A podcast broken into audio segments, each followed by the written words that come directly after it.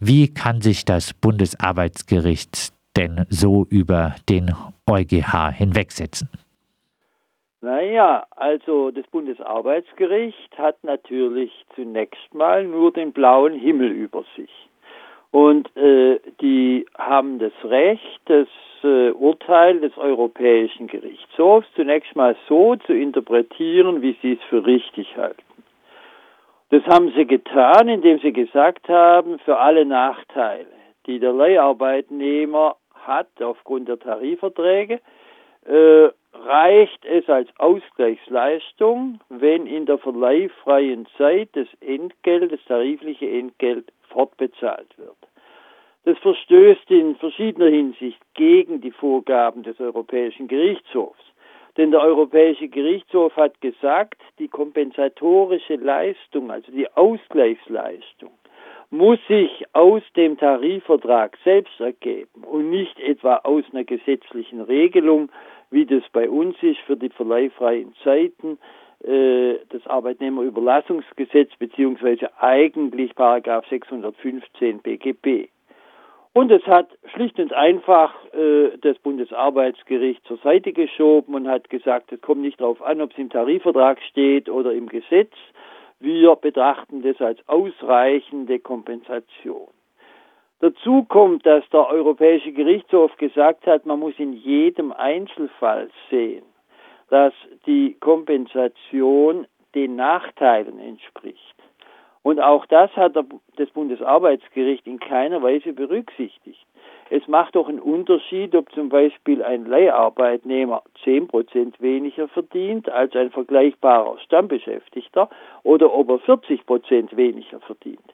In beiden Fällen wird aber gesagt, die Weiterzahlung während der verleihfreien Zeiten ist ein ausreichendes Äquivalent für die Benachteiligung, die man im Lohnsektor bekommt.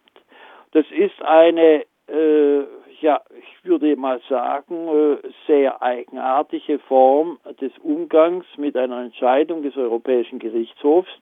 Äh, es gibt Äußerungen, die kolportiert werden von anderen äh, Richtern am Bundesarbeitsgericht, die haben das Urteil als ein sehr mutiges bezeichnet. Und wenn man das über das Urteil von Kollegen sagt, dann heißt das eigentlich, äh, ist ziemlicher Unsinn, was da drin steht. Äh, das kann man so eigentlich nicht machen. Also es gibt auch da durchaus unterschiedliche Meinungen, wenn man also dem, was berichtet wird, Glauben schenkt. Also Ihrer Meinung nach äh, ist es kein genügender Ausgleich für schlechtere Arbeitsbedingungen, für weniger Lohn, wenn die verleihfreie Zeit äh, bezahlt wird? Nein, ist es nicht. Und äh, da kommen noch eine ganze Reihe von anderen Dingen dazu. Es gibt viele Leiharbeitsverhältnisse, wo das gar nie praktisch wird. Weil man einmal für längere Zeit an Daimler oder an BMW oder wen auch immer ausgeliehen wird.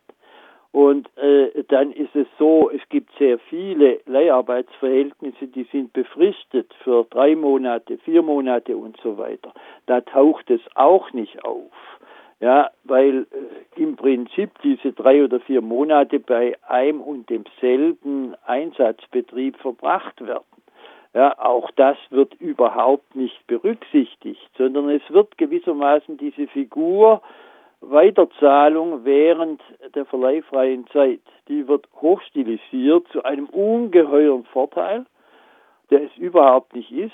Und da wird es ganz undifferenziert betrachtet, entgegen dem, was der Europäische Gerichtshof gewollt hat.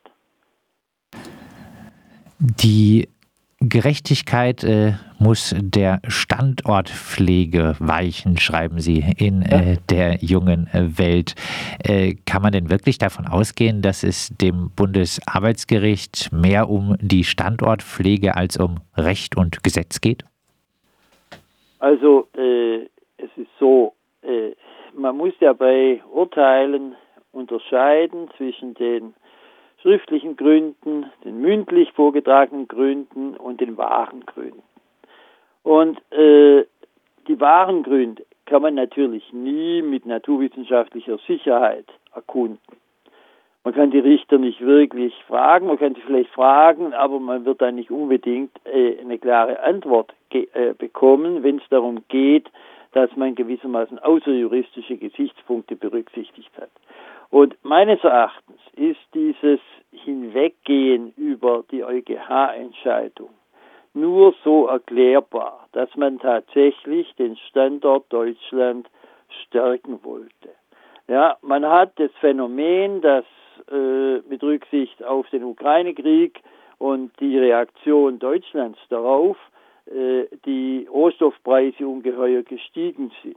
Deshalb gibt es weniger Investitionstätigkeit auch vom Ausland her in Deutschland. Also der Standort hat wegen der hohen Energiepreise, die viel, viel höher sind als zum Beispiel in den USA oder in China, äh, da hat dieser Standort an Attraktivität verloren. Und wenn Sie jetzt hergehen und sagen, diese 800.000 Leiharbeitnehmer, die es bei uns gibt, ja, die also was jeden äh, Unternehmer freut, 30 Prozent weniger kriegen als die übrigen, die müssen jetzt dasselbe bekommen.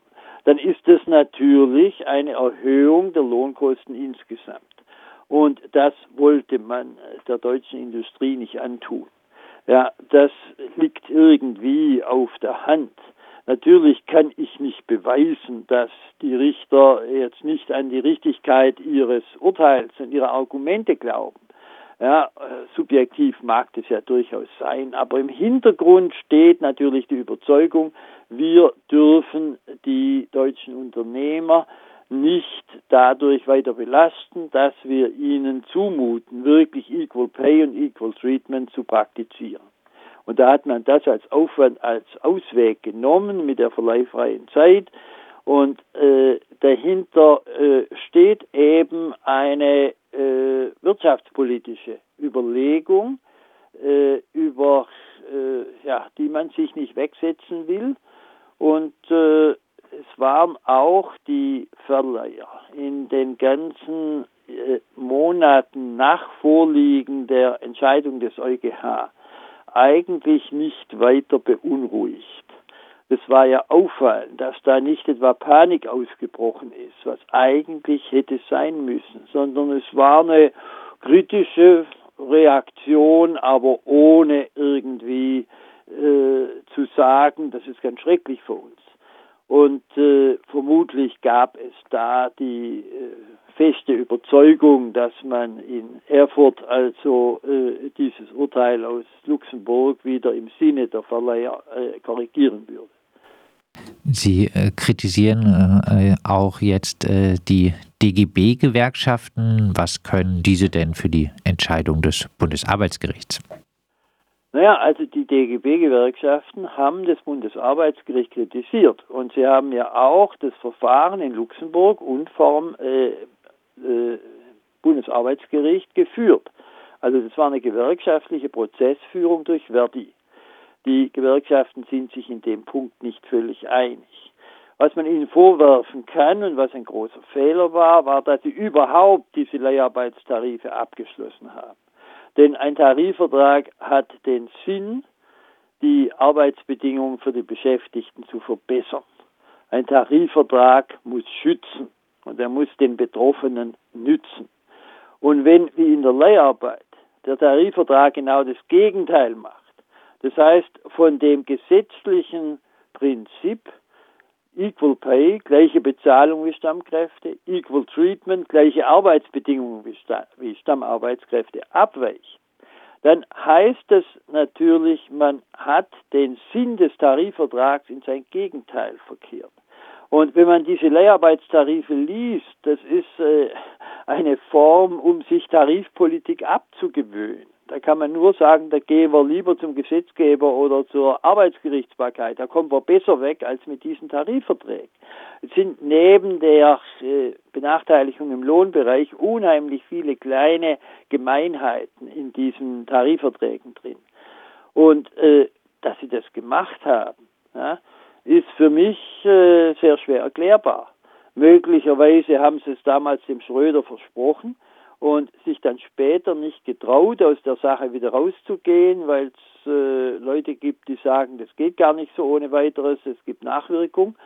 Und äh, außerdem gibt es natürlich auch, insbesondere in den Großunternehmen, also Betriebsräte und Gewerkschaften, die der Auffassung sind, wenn wir da 20 Prozent Leiharbeitnehmer haben, sind die Arbeitsplätze unserer Stammbelegschaft, unserer Mitglieder, die sind sehr viel sicherer. Denn äh, wenn es zur Krise kommt, wenn der Absatz zurückgeht, dann werden in erster Linie die Leiharbeitnehmer nach Hause geschickt. Ja, und was mit denen dann passiert, ob der Verleiher sie irgendwie anders unterbringen kann oder nicht, das interessiert dann nicht weiter, sondern man sagt einfach, die müssen gehen und das sind nach den Abmachungen in der Regel ganz kurze Fristen ausreichend. Und da ist man froh, dass man gewissermaßen diesen Beschäftigungspuffer hat. Und äh, unter den Leiharbeitnehmern gibt es wenig Organisierte und äh, dafür gibt es aber natürlich äh, unter den Stammarbeitnehmern vergleichsweise sehr viel mehr Organisierte.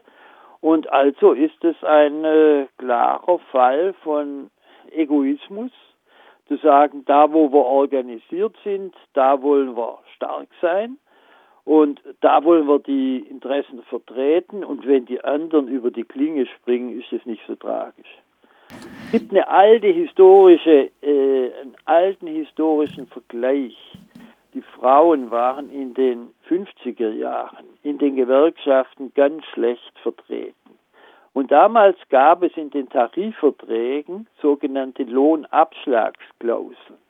Das heißt also, wenn eine bestimmte Tätigkeit von einer Frau gemacht wurde, gab es automatisch 10 oder 15 Prozent weniger Vergütung, als wenn es ein Mann gemacht hat.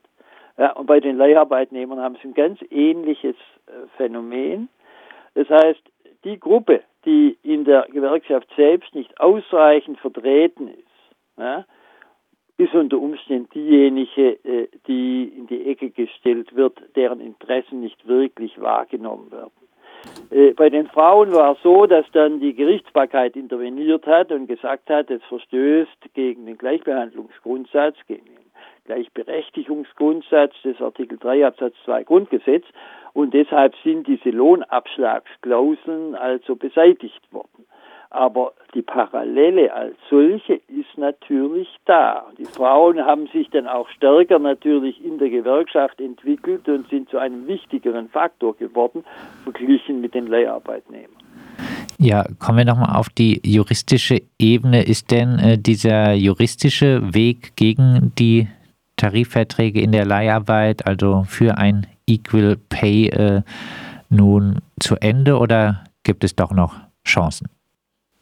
Also es wäre natürlich besser, man würde den politischen Weg gehen und äh, mit den Tarifverträgen in der Verleihbranche Schluss machen. Ja, das ist zunächst mal klar. Und äh, der Rechtsweg war von vornherein eine Hilfsgröße. Man hat über die Tarifpolitik nicht fertiggebracht oder nicht fertigbringen wollen, Equal Pay und Equal Treatment zu erreichen. Und deshalb haben wir halt versucht, äh, zunächst ohne gewerkschaftliche Unterstützung, dann mit Unterstützung von Verdi, äh, das auf dem Rechtsweg zu erreichen. Äh, man kann den Rechtsweg weitergehen, denn äh, man kann natürlich den Europäischen Gerichtshof fragen, ist es denn eine ausreichende Kompensation in allen Fällen, wenn man äh, eine Entgeltfortzahlung in der verleihfreien Zeit hat und im Übrigen alle möglichen Nachteile in Kauf nehmen muss? Ist das eine ausreichende Kompensation, ja oder nein? Und da wird mit hoher Wahrscheinlichkeit der Europäische Gerichtshof sagen, das ist keine ausreichende Kompensation.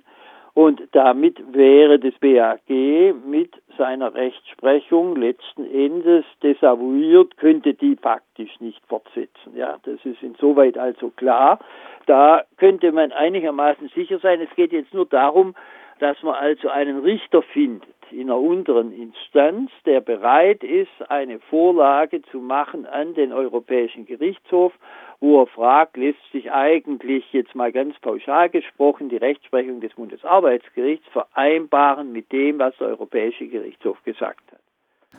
Ja, dann äh, abschließend nochmal hm, so ein bisschen zusammengefasst, welche Konsequenzen hat das äh, Bundesarbeitsgerichtsurteil jetzt äh, für die Leiharbeit in Deutschland? Also zunächst wird sich äh, da relativ wenig ändern. Äh, es geht jetzt in der Tat darum, äh, eine neue Vorlage zu machen und äh, was aber, glaube ich, durch die ganze Kampagne seit der Sendung in der Anstalt von 2017 gebracht hat, ist die Sensibilität für die Fragen ist sehr viel größer. Und ich kenne eigentlich keine Juristen, die, keine Arbeitsrechtler, die der Auffassung sind, es ist gut, was die Gewerkschaft da macht mit ihren Leiharbeitstarifen. Und äh, das ist immerhin ja auch was, wenn sich da die allgemeine Atmosphäre ändert. Und schauen Sie mal, äh, die Meldungen, die kamen im Fernsehen, die sahen so aus, es ist zulässig, dass Leiharbeitnehmer weniger verdienen als Stammbeschäftigte. Hm? Also solche unfreundliche Aussagen pflegen normalerweise nicht bei uns im Fernsehen zu kommen. Wir pflegen alles immer in schöne Worte zu verpacken das ist ein Indiz dafür, dass auch die Journalisten, die die Dinge äh, redigieren, dass sie das auch kritisch sehen. Also man äh, hat von allen Seiten her äh, Kritik an dieser Position des Bundesarbeitsgerichts und äh, das war vor einigen Jahren eben nicht so, sondern da hat man darüber gar nicht geredet oder gesagt, lass die mal, die wollen das ja mit den Tarifverträgen. Ja, und insofern hat sich schon was geändert. Ich hätte mir gewünscht, es wird jetzt äh, wirklich die nötige Konsequenz gezogen aus, den, aus der Entscheidung des äh, Europäischen Gerichtshofs. Das ist nicht passiert, aber äh, da kann man nichts machen. Also muss man weitermachen auf der politischen wie auf der juristischen Ebene. Das äh, sagt der Arbeitsrechtler Wolfgang Däubler. Wir haben mit ihm gesprochen über die Entscheidung des Bundesarbeitsgerichts. Äh, das hält die aktuellen Tarifverträge in der Leiharbeit in Deutschland weiterhin äh, für zulässig, selbst äh, wenn es keine wirkliche Kompensation im äh, Tarifvertrag äh, für schlechtere Arbeitsbedingungen, zum Beispiel für weniger Lohn auch äh, gibt. Und Wolfgang Däubler und gemeinsam mit LabourNet rufen auch weiterhin dazu auf, es werden klagewillige LeiharbeiterInnen gesucht. Mehr Infos dazu auch wie immer auf LabourNet und äh, melden kann menschlich äh, bei ihm direkt unter profdeubler.labornet.de.